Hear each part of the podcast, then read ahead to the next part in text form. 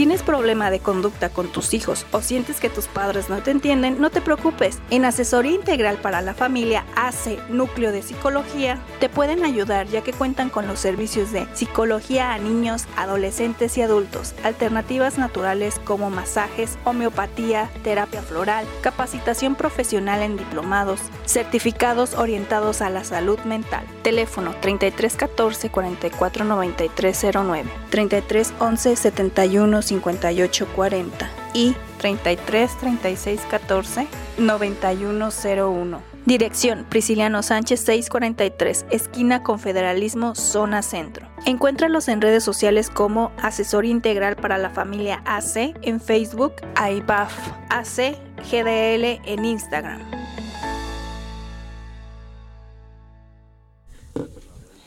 Hola, hola, feliz lunes. Sean todos bienvenidos a Operación Bla Bla el día de hoy. Bueno, eh, estaremos eh, aquí eh, en un programa más, como todos los lunes, dándoles a todos la bienvenida, a todos los que nos escuchan, que están en la oficina, en su trabajo, que van por ahí, que están relajándose, descansándose, tomándose, pues, no sé, algo de comer, que ya están comiendo, provechito. Y Hoy vamos a tener un programa a una invitada que ya, ya viene por ahí, nuestra invitada Patti Godínez, nuestra psicóloga de cabecera.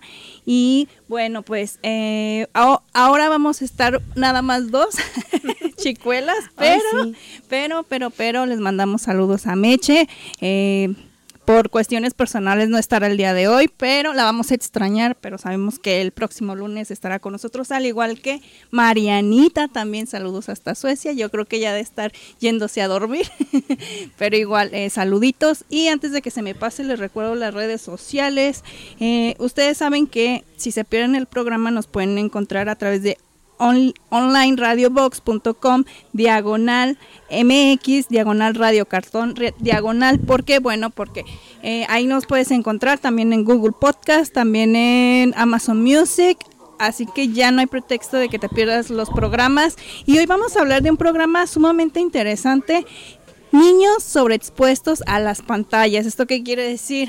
No sé si algunos de ustedes han visto por ahí o conocen a alguien que tiene, pues sí, hijos, sobrinos y demás y se les hace muy fácil, no sé, pasarle la tableta, pasarle algo eh, y dejar en el celular y dejarlos ahí sin, eh, sin estar al pendiente de ellos, ni que ven, ni el contenido. Y no solo el contenido, eh, sino también la otra parte qué cosas o qué consecuencias, eh, como todos ya saben que en exceso hace daño, qué tanto puede eh, afectar eh, estas situaciones pues en los niños y para eso va a estar aquí con nosotros Patti, nuestra psicóloga.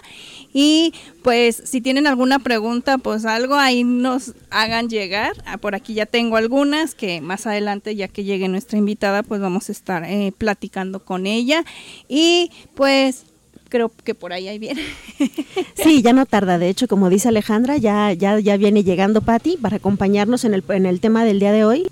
Y bueno, como ella les ha comentado, son este algunos eh, eh, conflictos que, que estamos teniendo recientemente.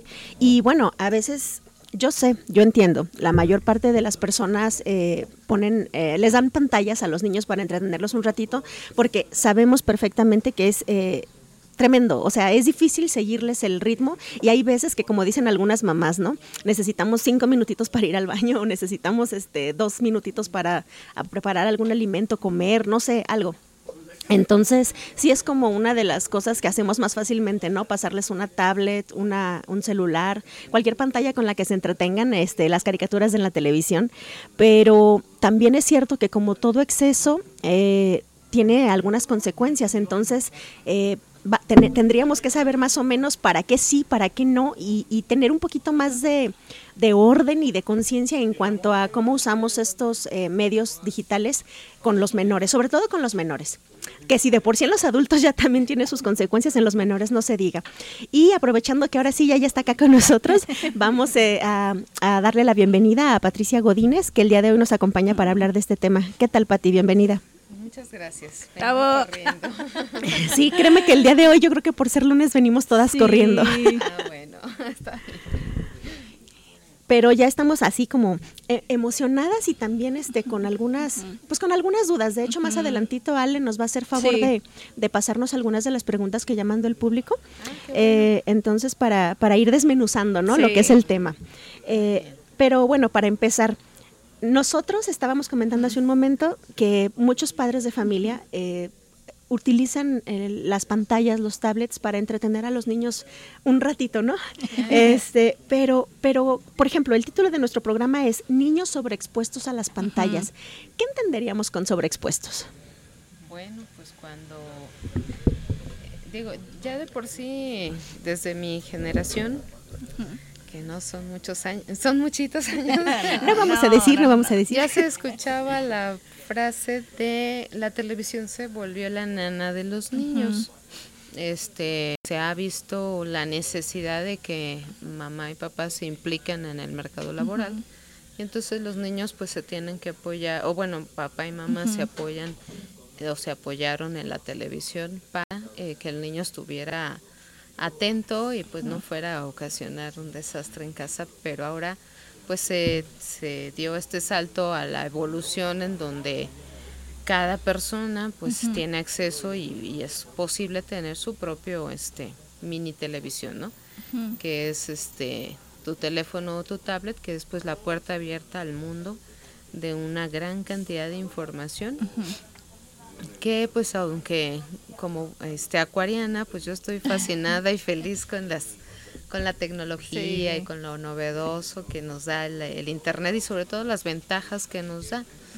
Pero este ciertamente pues se ha vuelto un recurso muy similar o más este grave yo creo las consecuencias que lograba la televisión eh, porque los papás pues están dándole a los niños muy pequeñitos el, el celular, algunos de mis pacientitos niños vienen y se quejan de los papás de que el pa- mi mamá está metida en el Face, mi papá está viendo videos, ¿no? entonces el niño se aburre y pues termina habituándose también a, a tomarlos.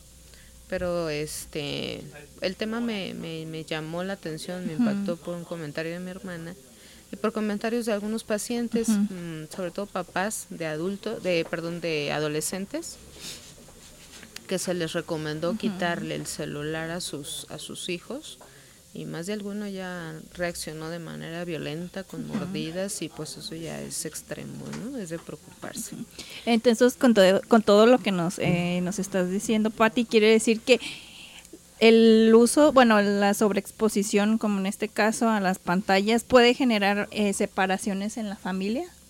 Pues falta de comunicación, muchos papás se quejan de que ya no conocen a sus hijos o no saben eh, que piensan que les gusta, ya el hijo no convive, sobre todo los adolescentes, no conviven con el resto de la familia, si no es con el teléfono en la mano, ellos dicen que se aburren, pero porque aunque sea un chavito de 13, pues ya lleva un proceso de varios años atrás en donde este, se habitúa al, teléfono y conforme va teniendo más habilidades, pues va adentrándose al uso del internet de, una manera pues que da miedo. Sí, sí la verdad es que, por, eh, bueno, no lo vamos a decir al aire, pero sí hay casos alarmantes de lo que son capaces ya de hacer usurpación de identidades, este hackeo de cuentas importantes, o sea, no, no la del vecino o lo de la chica que te gusta, o sea, no, ya cuestiones más serias que pueden incurrir en delitos, vamos. Delitos, este muchos chavos este son de hecho expulsados de los colegios, especialmente los particulares porque pues ellos eh, suelen tener este los grupos o fueron los que primero tenían acceso a los grupos eh, por la tecnología de cualquier este, red social. Entonces en los grupos de escolares pues metían quejas, fotografías, burlas, todo, eso daba pie o todavía sigue dando pie a que incluso los, los marginan y los expulsan y se lleva hasta el grado judicial. Sí, oye, pues ah, justamente hablando del bullying, del cyberbullying y de bueno, no, no nada más la consecuencia de, de, los jóvenes al estar expuestos a las pantallas, sino aquí también es el problema de la vida de los jóvenes expuesta en las pantallas, porque creo que también eso ha incidido en mayor medida que eh, personitas, bueno, jóvenes, niños más, más pequeñitos, también eh, tomen el suicidio como alternativa para este tipo de situaciones, que también es. algo muy serio, pues. Sí, pues una personita menor de 13 años pues toma como literal todo lo que ve en las en las redes o en este en cualquier página de internet caricaturas caricaturas que uno dice pues este son como para adultos no para niños pero el niño no tiene filtro, no tiene una personalidad definida, no tiene defensas, entonces todo lo que ve lo ve este sin filtro y entra a la parte a la mente inconsciente y entonces el niño se pierde entre la realidad y la fantasía y generalmente pues no hay un adulto a un lado viendo a ver qué es lo que está este llevándose al, al inconsciente ese niño a través de su aparato celular aunque le pongas filtros aunque tú creas que está viendo material para niños, hay material para niños muy peligroso. Sí, muy demasiado. Sí, muy raro, que no está bien, que no deberían. Que no deberían este, de tener acceso. Entonces quiere decir que el celular, bueno, lo que provoca tanto en adultos, pero ya enfocándonos más en los niños, es una adicción, ¿no? Porque nosotros creamos dopamina y entonces, por ejemplo, a la hora de, de que ellos se meten a las redes sociales, porque incluso he visto que niños chiquitos tienen hasta Facebook propio y dicen, ay, un me gusta, o tienen Instagram, o no sé, tienen así redes sociales, entonces eso les genera en ellos una sensación de eh, agrado o satisfacción, ¿no? Muy, así a muy temprana edad, a cualquier ser humano nos puede generar adicción, algunas personas somos más susceptibles que otros a esa adicción placentera del reconocimiento por pequeños estímulos, ¿no? Pero el niño está más vulnerable precisamente porque no sabe diferenciar porque no tiene todavía un criterio formado, porque no hay una personalidad estructurada que pueda ser más selectivo. Entonces el niño pequeño simplemente pues lo consume y se va y se va integrando todo ese tipo de cosas en donde se puede fácilmente perder de la realidad si no tiene una guía.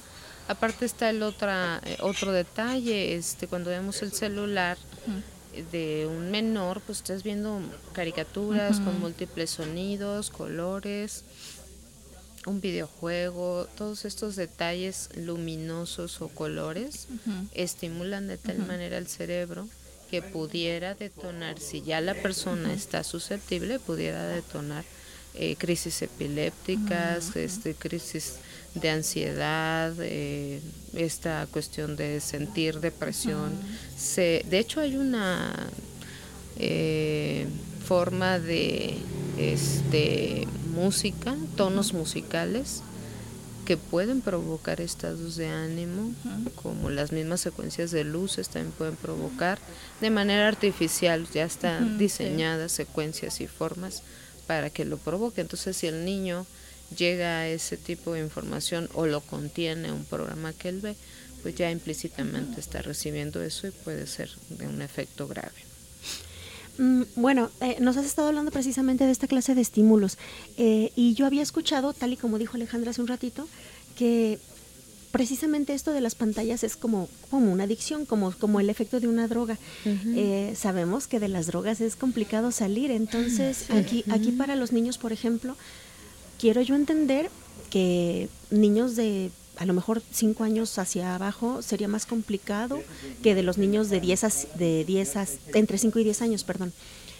Sería más o menos el mismo efecto, sería muy complicado como quererlos enderezar en el buen camino de quitarles las, las redes, porque si esto genera una adicción tan fuerte y genera comportamientos violentos como los que mencionabas hace rato, ahí cómo podemos, qué tan complicado sería volverlos a querer... Eh, pues lo complicado es que tan adicto está papá y mamá a las redes, ¿no? Porque pues hace poquito tuve una familia que estaba muy asustada por la reacción de su hija adolescente, entonces ellos quedaron en el acuerdo de que sus hijos y ellos mismos iban a dejar las redes por un lado, ¿no? Y mejor pues lo que hacíamos antes, juegos de mesa, platicar a la hora de la comida, cosas así. Ellos notaron la son tres niños, uno, una tenía en ese momento unos 13, 13 años, la otra niña unos 10 y el más chico unos 7. Entonces, este hicieron el experimento, estábamos en pandemia todavía y empezaron a tener problemas, dejan las redes y a los tres meses el papá estaba sorprendidísimo porque dice es que ya ya conozco a mis hijos ya sé qué está pasando con ellos ya están cambiando de, humor ya ya platican entonces este les trajo muchos beneficios. Lo difícil es sostenerse porque tiempo después volvieron a caer o sea, se levanta la pandemia y otra vez cada quien agarra su ritmo, ¿no? Mm. Este, entonces, pues volverlo a, a soltar otra vez las redes y no depender tanto de ellas, pues les ha costado por lo mismo, porque pues ellos como papás, pues también trabajan y usan las redes para muchos aspectos de su vida, ¿no? Híjole, entonces ahí lo complicado es eh, que tienen que como ponerse con mm, tener las mismas restricciones todos, ¿no? O sea, estar como cuando uno se pone a dieta, que todos en la casa estén igual. Exacto, cualquier hábito que quieras cambiar, pues si el adulto lo adopta, lo, lo afianza, pues la familia, es decir, los hijos también entran en ese rol y empieza a cambiar la dinámica general y entonces el niño, pues por por naturaleza, entre más chiquito, por naturaleza, pues se vuelve a habituar a lo que era este sin la tecnología. ¿Y para ti qué efectos eh, secundarios eh, puede llegar a tener el exceso, aparte de que se vuelvan los niños más violentos? ¿Qué, otro tipo de situación como padres si no lo saben identificar porque también son este adictos a esas mismas cosas? Eh, ¿Qué es lo que pueden ellos hacer? Decir, bueno, yo no sé distinguirlo, pero ¿habrá alguna manera en que se pueda distinguir aparte de la violencia? Pues sí, pero sí, sí lo saben distinguir bien los papás. O sea, cuando ven que el niño prefiere el celular o la pantalla, este, la tableta, a comunicarse con, con niños de su edad, desde ahí. O sea, si el niño no, no quiere jugar, prefiere su tableta. Si el niño eh, en una fiesta prefiere irse a, ah, ya mamá, préstame, aunque sea tu teléfono. El niño empieza a mostrarse ansioso. Eh, los niños eh, duermen muy tarde, es un vicio que este, se aumentó todavía más justo en la pandemia por el uso de la tecnología. los niños de primaria pues, terminaban durmiéndose a las 11, 12, 1 de la mañana. Algunos papás han optado por agarrar y apagar definitivamente la conexión con internet en la noche. Otros este, de plano les quitan de entrégame los celulares o las tabletas eh, a las 9 de la noche para que de ahí en adelante duerman y descansen. Eh, pero pues hay algunos niños que tienen, bueno, ya más adolescentes que ah, tienen que hacer sus trabajos de computadora y tienen que tener su computadora en la recámara, entonces les apagan la señal de internet. Sí, más fácil. si no la hiciste Ah, pues la sí. tarea, pues ya lo siento mucho, pero no hay internet, ¿no? O tienen pa- casi casi algunos hasta el internet bajo llave, porque Sí. una señora me decía que se va a trabajar Ajá. y dice, pues yo no puedo regular si ellos hacen o no hacen su tarea, tengo que tener el eh, acceso con ellos por teléfono para saber que están bien. Sí. Pero este dice, ellos son bien listos, yo les quito el internet y ellos saben cómo ponerlo y eran niños de 7, 8 años. Y sí, son bastante listos ellos para, para recuperar su señal y estar metidos en el celular. ¿no? Bueno, pues entonces nosotros también vamos a hacer una pequeñísima interrupción en la señal. Vamos a ir a un pequeño corte musical y ahorita regresamos a seguir platicando con Patti sobre este tema. Y ya saben, si tienen preguntas, por favor háganoslas saber.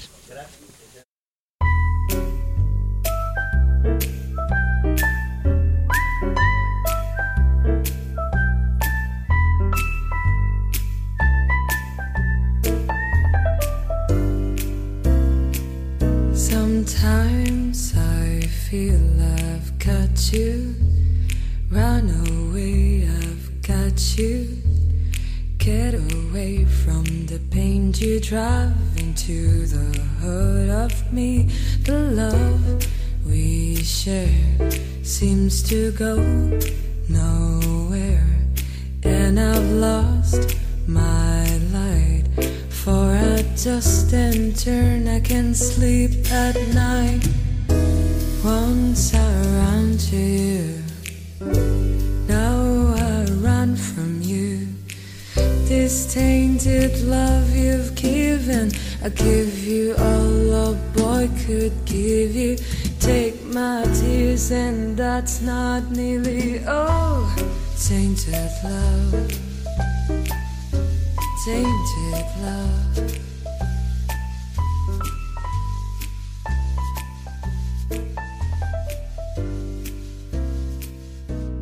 Now I know I've got you. Run away, I've got you.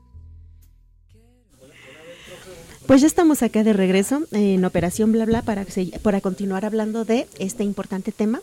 Nada más antes de que se me olvide, les recuerdo, por si acaso, por si acaso nos acaban de sintonizar, que el día de hoy eh, Mariana y Meche no nos están acompañando. No se preocupen, por favor, están, están bien, nada más eh, no pudieron acompañarnos presencialmente, pero eh, vamos a seguir hablando de... el tema de la sobreexposición de los menores a las pantallas del celular. Nada más también antes de que se me olvide, mandamos rapidito un saludito al señor Sergio Fon, que, que es el director técnico de toda esta Sí, de de toda la radio y también un saludo a Yair en Controles que nos está apoyando como cada lunes.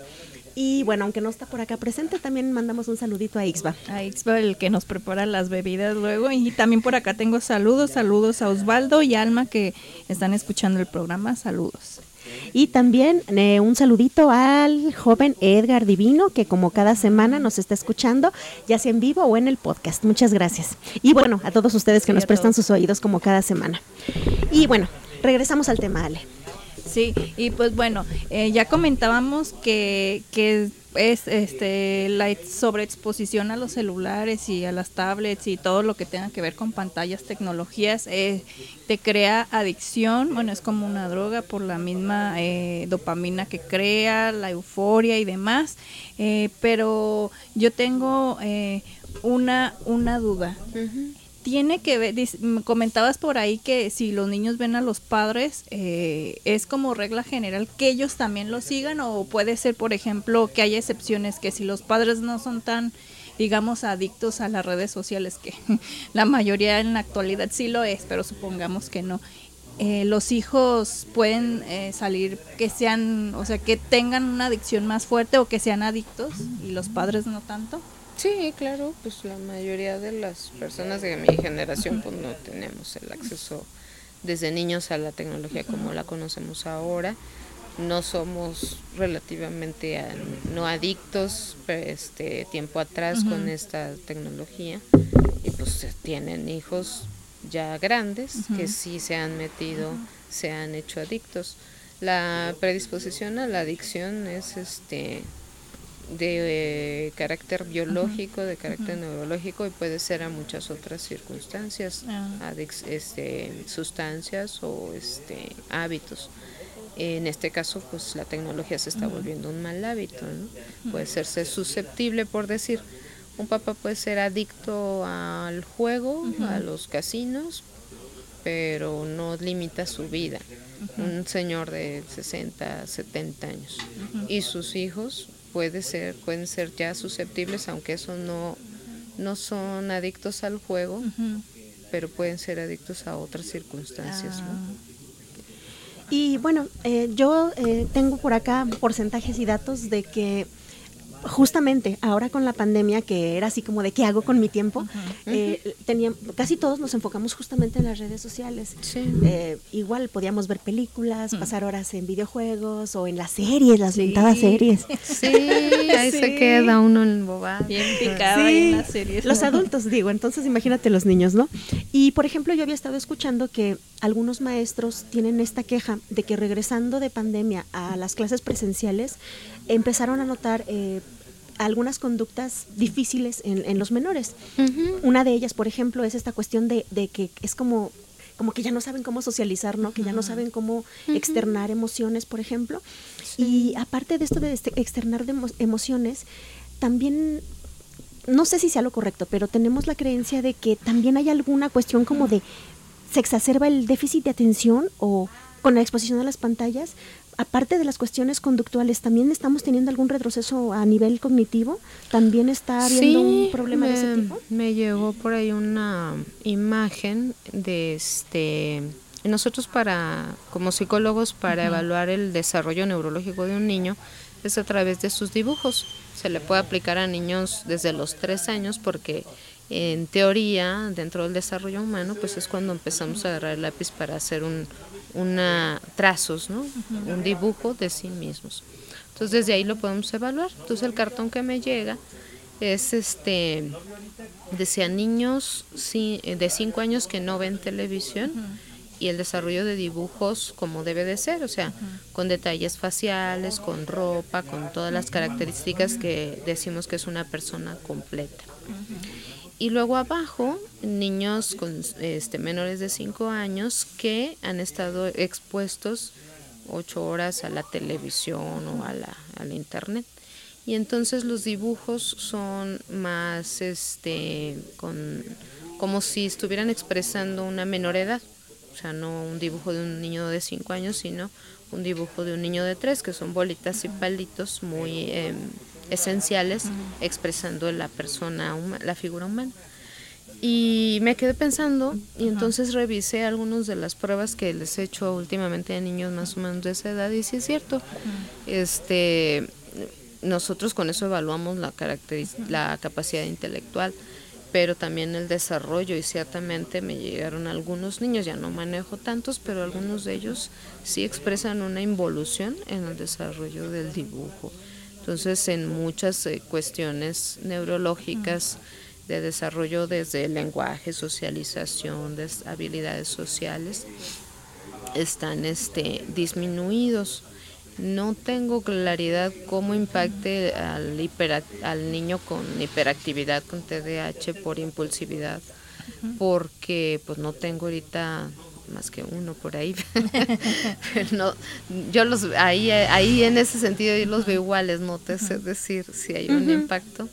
Pero pues vamos a averiguar, vamos a preguntarle a alguien que, traiga- tenga varios niños Todavía no hiperactivos. tenemos ahí Sí como la media de... a ver si hay un impacto o notan un impacto en este en que lo que sí sucede es que los niños hiperactivos si ven el celular o las pantallas están mueve mueve y mueve la, la imagen o sea rápido quieren cambiar como es su naturaleza pero por lo menos sí los veo más tranquilos por un rato un, un rato más. No debería de ser este o sea no es lo ideal que un niño esté así, o sea, estaría así bajo el influjo de un medicamento, ¿no? Pero Ah. pareciera que la pantalla los tranquiliza. Es mi impresión, pero habría Eh, que revisar. Sería en el caso de un niño hiper... Hiperactivo. Ah, De hecho, bueno, de hecho yo, yo he escuchado a algunas personas, no tengo la claridad de, de cuáles son los, sí- los síntomas de una persona, no, no los síntomas, las características de una persona autista, pero sí he escuchado también ese comentario, ¿no? Que comparan a los niños que están demasiado tiempo en pantallas como casi con una persona autista, ¿no? Que no, pues como si estuviera en su propio mundo. Ajá, en su propio mundo. También los niños eh, con espectro autista, o sea que no son totalmente este, autistas, también se vuelven muy adictos a las pantallas y pues los papás pues lo toman como un recurso cuando ya no tienen espacios en donde atenderlos. Y pues ellos como son muy de rutinas pues se pueden pasar mucho tiempo viendo un programa una y otra y otra vez y se quedan absortos ahí. Pero bueno pues ya eso es otra es otro condición. Bueno, de hecho también aquí eh, ha- hay otra otra cuestión que que llama la atención. Mm, me han platicado algunos padres de familia acerca de eh, contenido infantil, digamos. Me imagino que esto es como de niños de 7 años hacia abajo.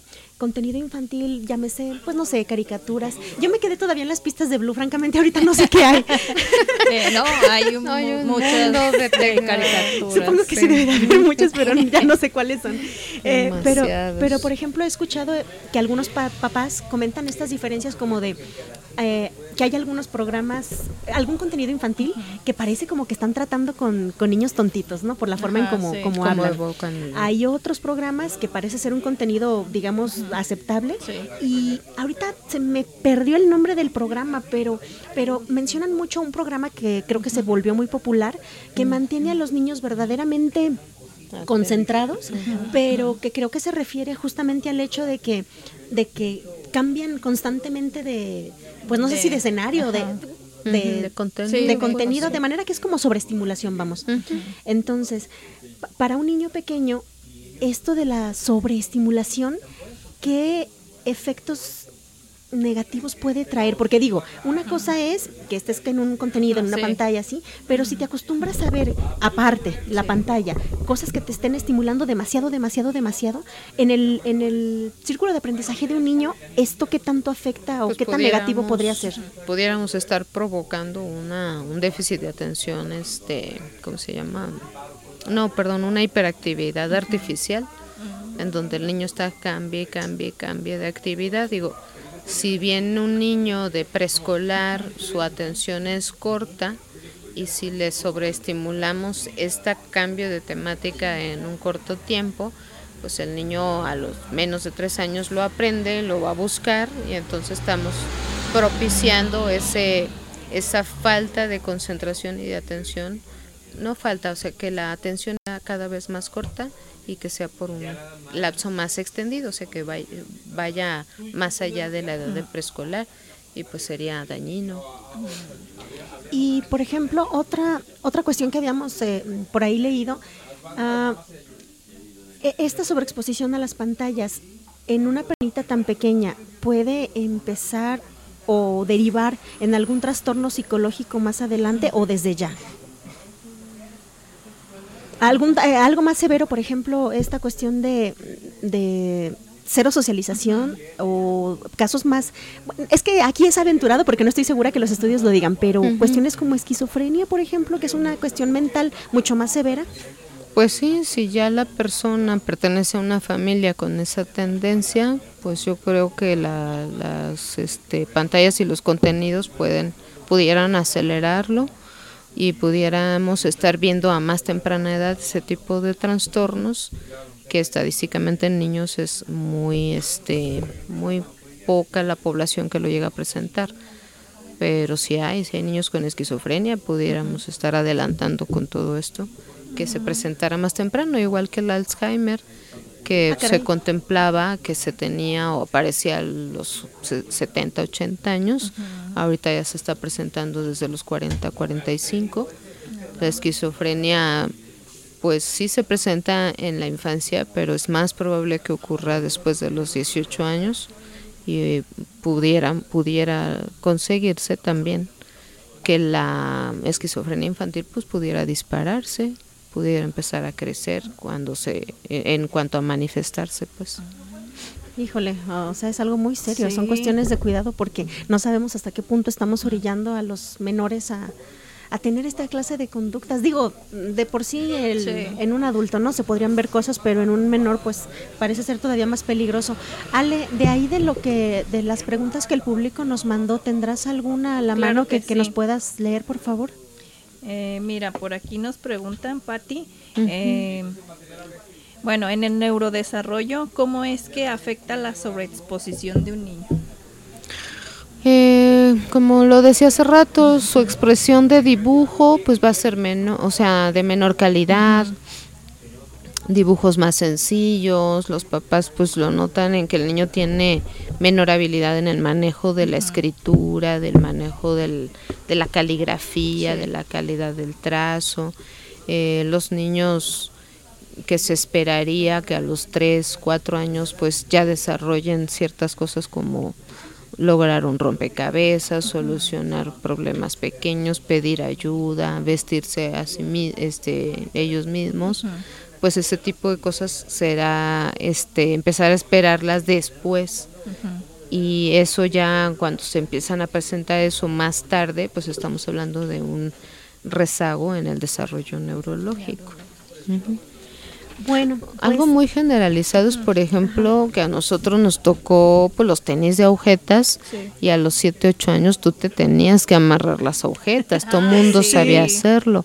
Y ahorita me llegan una gran cantidad de niños este, que les pido pues que se quiten sus zapatos para pasar al, al salón de, de juegos que es alfombrado y para ponerse los zapatos es un berrinche porque aunque tengan siete años no se saben amarrar las agujetas y pues han optado más los papás para no batallar pues estos eh, tenis que cierran de velcro. y uno dice ay sí más rápido qué bueno pero el hecho de que tú aprendas a amarrar las agujetas tiene que ver con un proceso de psicomotricidad fina de coordinación de habilidades espaciales.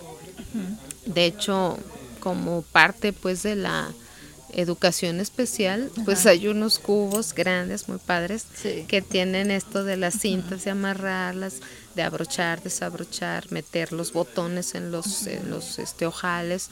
Todo eso lo usamos para estimular al niño a que tenga este eh, proceso de, de motricidad fina y gruesa en el desarrollo y en el impacto este cognitivo al final, pues a que logre mayor aprendizaje o alcance de acuerdo a su grupo de edad.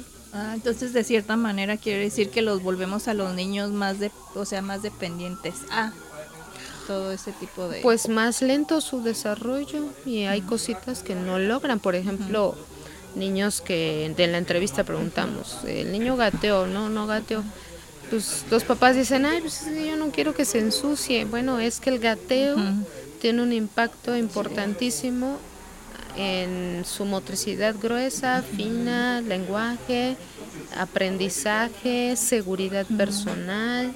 Es muy, muy interesante todo el impacto que tiene. De hecho, hay una, una tesis que se basó en eso, pero desarrollaron el gateo o una terapia de gateo en adultos para ver ahí cuál era el impacto y vieron que era lo que cambió en las personas era un sentido mejor de la habilidad espacial, cómo te orientas en la en la calle, este mayor seguridad, mejor autoestima y eso era el simple gateo. Entonces, pues si el niño lo dejamos que explore el mundo en el gateo desde la edad que le corresponda, aunque camine, aunque lo logre, este, esa exploración le va a ayudar a, largo plazo en otros aspectos.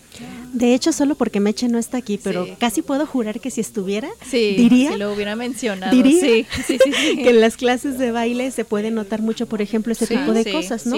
Justamente con la cuestión de, ubicarse en el espacio y de la coordinación, eh, que, que las personas, aunque se diga un poco raro, las personas que, pasaron por este desarrollo de, de, sus capacidades pueden bailar un poquito más fácil, se les complica menos aprender los pasos y desarrollarlos en tiempo y forma que aquellas personas que no pudieron pasar como por estas etapas, ¿no?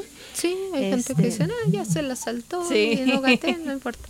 Pero todo, todo suma, todo va sumando y en este caso, pues el niño le estamos dando otra nueva información, otro nuevo estilo de vida a través del internet y entre más esté en contacto con el internet que es una actividad pasiva físicamente y demasiado estimulante para la parte neurológica si estamos alterando su desarrollo. Bueno, pues eh, vamos a hacer, a aprovechar para hacer otra pequeña pausa musical y en un momentito regresamos para seguir platicando con Patti. Every breath you take, every move you make, every bound you break, every step you take, I'll be watching you.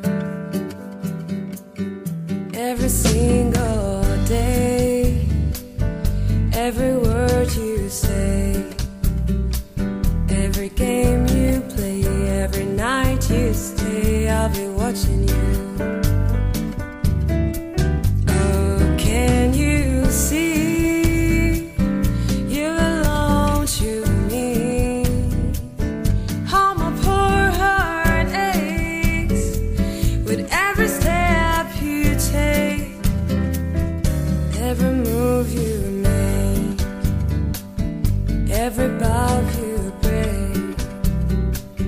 Every smile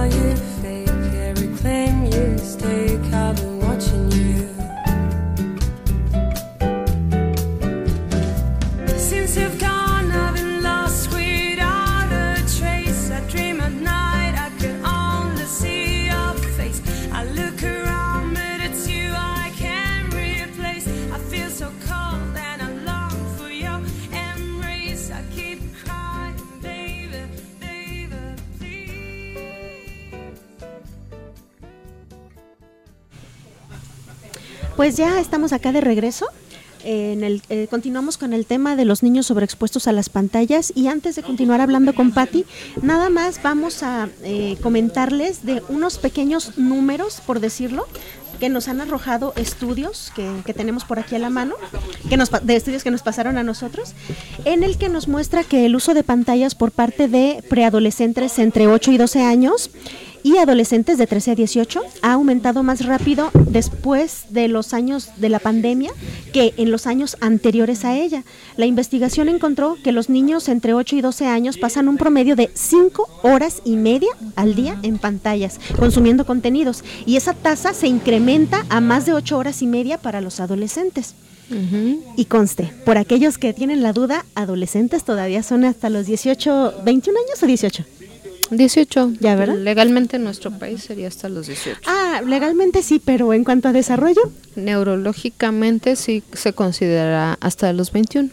Ah, ok, entonces para los adolescentes de 21, eh, para que tengan en cuenta todavía esa parte, pues, y, luego a veces y hay no- unos de 35 y 45 Pero que eso ya son casos especiales, Patológicos, sí, ah. ¿no? esa ya es una segunda adolescencia, ¿no? Este, bueno, pero bueno, la- ma- ma- más que otra cosa, hago el comentario justo porque a veces uno creería que ya una persona de 20 años probablemente ya no tendría todavía fase de desarrollo o que ya habría terminado su desarrollo y pues no, no es tanto así. ya se consolidó su desarrollo, neurológicamente está maduro y ya tiene herramientas que formaron, que consolidaron su personalidad. Bueno, pues como les decíamos, entre los adolescentes, el 79% eh, aseguró que usa redes sociales y videos en línea al menos una vez a la semana. El 32% de ellos mencionó que no podrían vivir sin YouTube. Y casi dos tercios, es decir, el 68% de los preadolescentes, dijeron que ven televisión 64% ven videos en línea y 43% juegan juegos en un teléfono inteligente o tableta todos los días. Cabe destacar que estas tasas promedio de tiempo en pantalla se dispararon más entre los niños de ascendencia latina, hispana, negra, que, y en particularmente en familias de bajos ingresos. Los adolescentes y preadolescentes pasan entre seis y media y siete y media horas al día en este tipo de pantallas. Y en cuanto a los padres con hijos más pequeños, que son menores de 12 años, pues sí, sí, precisamente como ya lo mencionábamos, están un poquito más preocupados por todos los eh, efectos de los que, cuales Pati ya nos estuvo hablando, ¿no? Falta de socialización, eh, falta de desarrollo de motricidad. Ya no juegan, no saben jugar, no saben perder. De por sí el niño de menor de 5 años le cuesta trabajo aprender a perder, aprender a tener la tolerancia a la frustración. Pues con este los juegos donde siempre gana o donde siempre obtiene lo que quiere el niño, pues no se logra tampoco ese aprendizaje. Y cómo, eh, Patti, por aquí tengo una pregunta, ¿cómo afectaría una, una interacción social en el niño? Pues en el niño, este, ya, del, ya, de por sí el no saber jugar, el niño se limita en cuanto a confianza, no sabe si la otra persona lo va a aceptar, no lo va a aceptar, eh, disminuye su calidad en el lenguaje, su creatividad. Eh, es el alcance es muy amplio, considerando que de los cero meses, o bueno, desde el embarazo hasta los seis años de edad, toda la información que adquirimos nos va formando y va, va marcando nuestra forma de ser en el futuro. Entonces, en esos primeros seis años, más la estimulación del, del embarazo, pues estamos considerando que el niño lo que aprende es este importante, va a impactar su desarrollo a cuando sea adulto limitarlo o que no tenga esos recursos, pues lo puede hacer una persona aislada, solitaria, poco creativa, que no maneje soluciones, que no sepa eh, ser auto, este, de tener la autoayuda, es decir, resolver sus propias necesidades, por ejemplo. Muy interesante.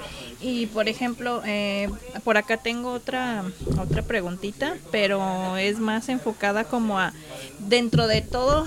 ya vimos las cosas como la parte, digamos, negativa de, de lo que puede causar en un niño, pero eh, con estas nuevas tecnologías, ¿qué, ¿qué beneficios nos trae?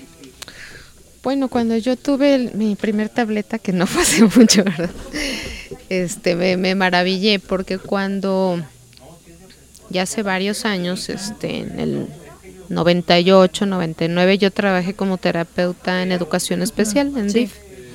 Ahí era terapeuta de lenguaje y la labor de la terapia del lenguaje pues es darle al niño una riqueza de estímulos para que los incluya en su lenguaje y la base pues es por ejemplo que conozca el niño los colores que uno dice pues ay sí los colores ah, pues no hay niños que de primaria que no los conocen.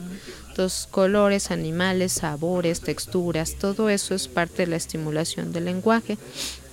Y había que nosotros pues hacer recortes de revistas hacer material didáctico pero ya cuando tuve la, la tableta, dije, ah, qué maravilla, o sea, ahí le puedo enseñar al niño un león, ahí le puedo enseñar un sonido, ahí le puedo enseñar un montón de información, es decir, para mí sería una, el internet o lo que te da la información del internet, pues una gran gama de recursos didácticos para poder estimular al niño en esos, en esos aspectos a nivel visual o a nivel auditivo, ¿no? Pero pues ya cuando el niño solito agarra y explora el internet pues se puede encontrar en mil cosas que pueden no ser sanas ni adecuadas y pues tantas horas en el ante la pantalla. Pues quién sabe qué pase con él pero básicamente no se sabe incluir en, en un grupo no de hecho, ahorita lo que me dijiste, lo que nos platicaste, me hiciste recordar cuando yo era niña, ¿verdad? Y que ya ni sé si existe, pero cuando era niña que, estaba este famoso museo del trompo. Bueno, aquí es el trompo mágico. En, en, la Ciudad de México no recuerdo. Papalote. Papalote. Este que decía toca, juega y aprende, ¿verdad? y que como dices ahora con la tablet bajo supervisión te, puede dar, por ejemplo, esa, esa sensación, ¿verdad? Sí, un recurso donde el niño pueda ver no es lo mismo ver en una revista, pues un refrigerador, a que lo veas en una pantalla con un fondo, ¿no? O que el niño le dices, ah, pues este, hazle como león. Cuando lo escucha el rugido del león, el niño va a tener otro significado, otro aprendizaje. Es muy enriquecedor pero este pues el niño no va a buscar eso. Va a buscar otras cosas que le llamen la atención y que pues probablemente o no sea adecuado para él o esté inhabilitándolo para otras cosas. Por ejemplo, la terapia este, infantil, básicamente eh, se hace el, el, trabajo de terapia de juego. Para mí es muy relajante, muy, muy nutridor ponerme a jugar con un niño. no todos mis alumnos de psicología están de acuerdo, pero algunos sí me, me, entienden en cuando das terapia de juego al niño hasta uno sale renovado. Ay, qué divertido. hay, algunos este, alumnos me decían, maestro, me daban ganas de pagarle yo al niño la terapia porque estaba muy chido, ¿no?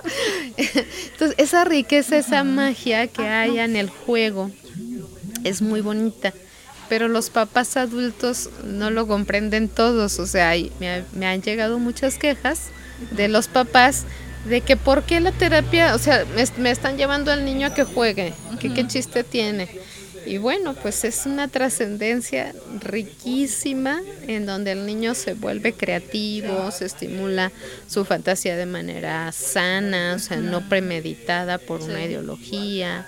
El niño desarrolla muchas cosas y lo más eh, correcto sería pues una dinámica, una terapia de grupo, donde estén cuatro o cinco niños en terapia de juego, más ahorita que ya no hay tanto espacio para que el niño juegue y vuelva y pues tome juegos o realice sus juguetes a través de materiales simples y no ya juegos muy elaborados.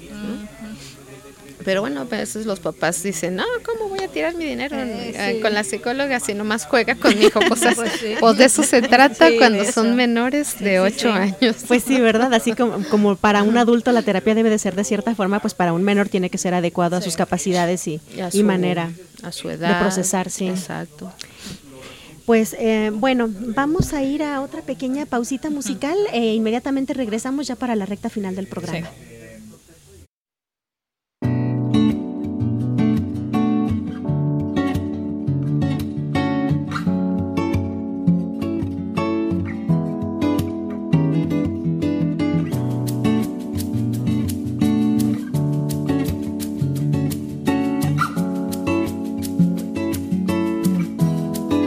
legend of the phoenix.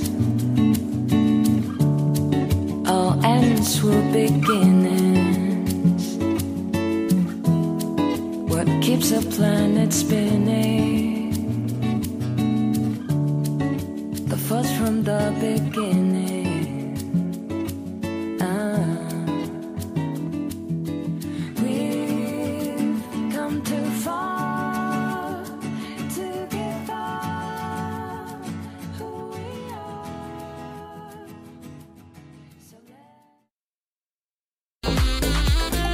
Nosotros las mujeres siempre necesitamos vernos bien y Mireya Martínez Salón te ayudará ya que cuenta con los servicios de diseño de color, corte, tratamientos capilares intensivos, hidratantes reconstructivos y de cauterización. Dirección: Avenida López de Legazpi número 2234. Teléfono 3338 218404. Mireya Martínez Salón.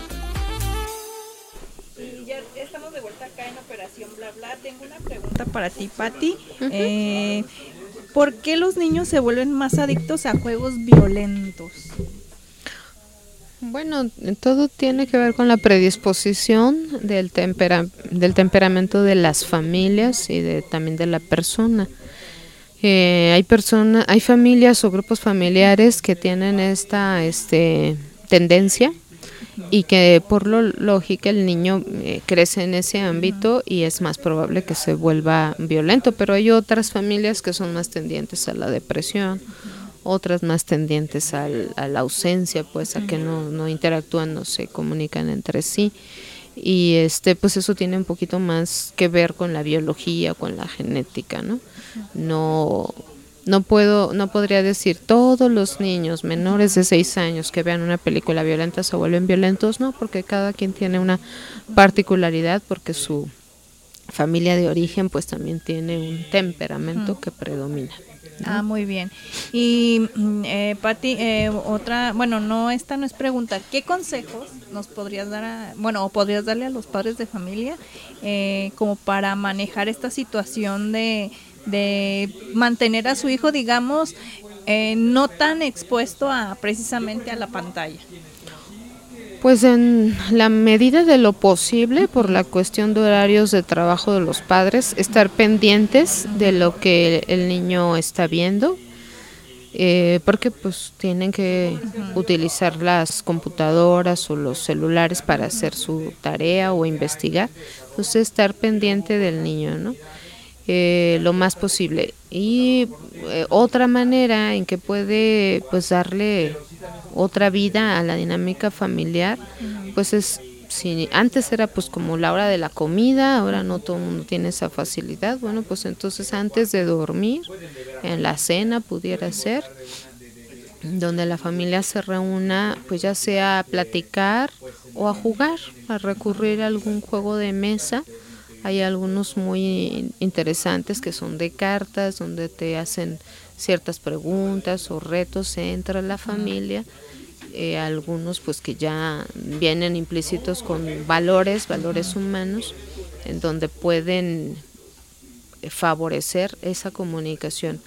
Los papás deben estar muy atentos a mantener esa comunicación cuando el niño es pequeño para que se sostenga esa comunicación y la confianza cuando se es adolescente y entonces el papá tenga más recursos de cómo ayudar a sus hijos en, de adolescentes a jóvenes adultos donde los problemas son un poquito más fuertes.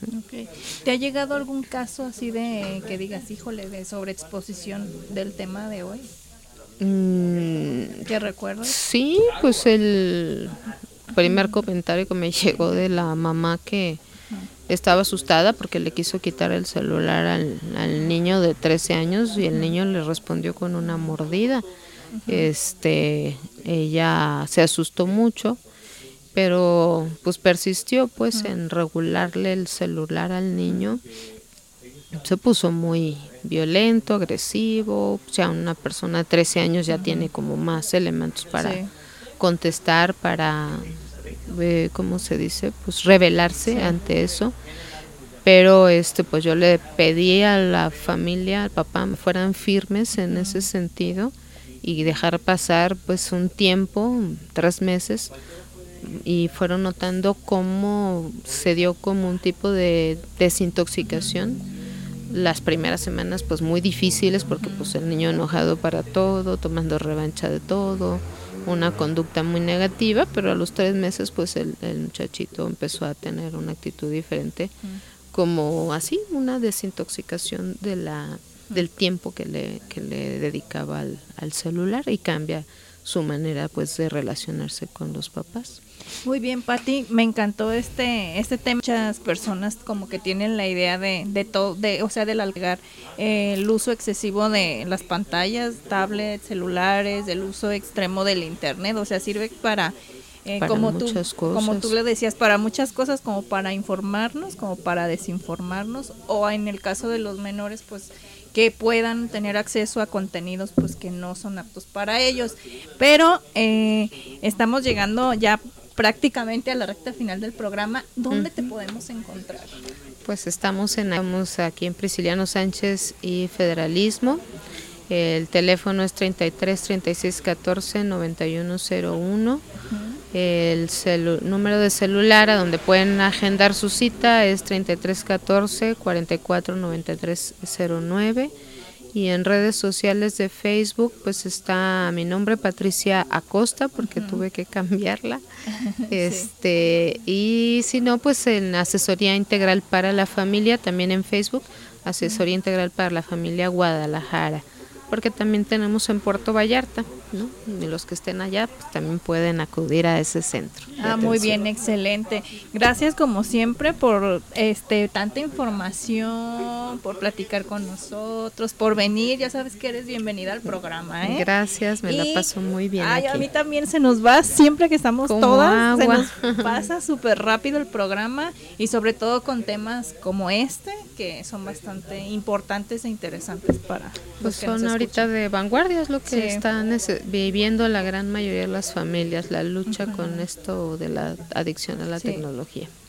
Y bueno no me queda más que despedirnos, ya, ya prácticamente ya nos estamos yendo, ya es la hora y no me queda más que decirles que tenemos una cita el siguiente lunes, recuerden Operación Bla Bla, nos encuentran en, eh, en los podcasts eh, de Spotify, Google Podcast y pues en la página también y si se lo perdieron ya saben que lo pueden escuchar y tenemos, bueno, y nos escuchamos la siguiente semana, esto fue Operación Bla Bla.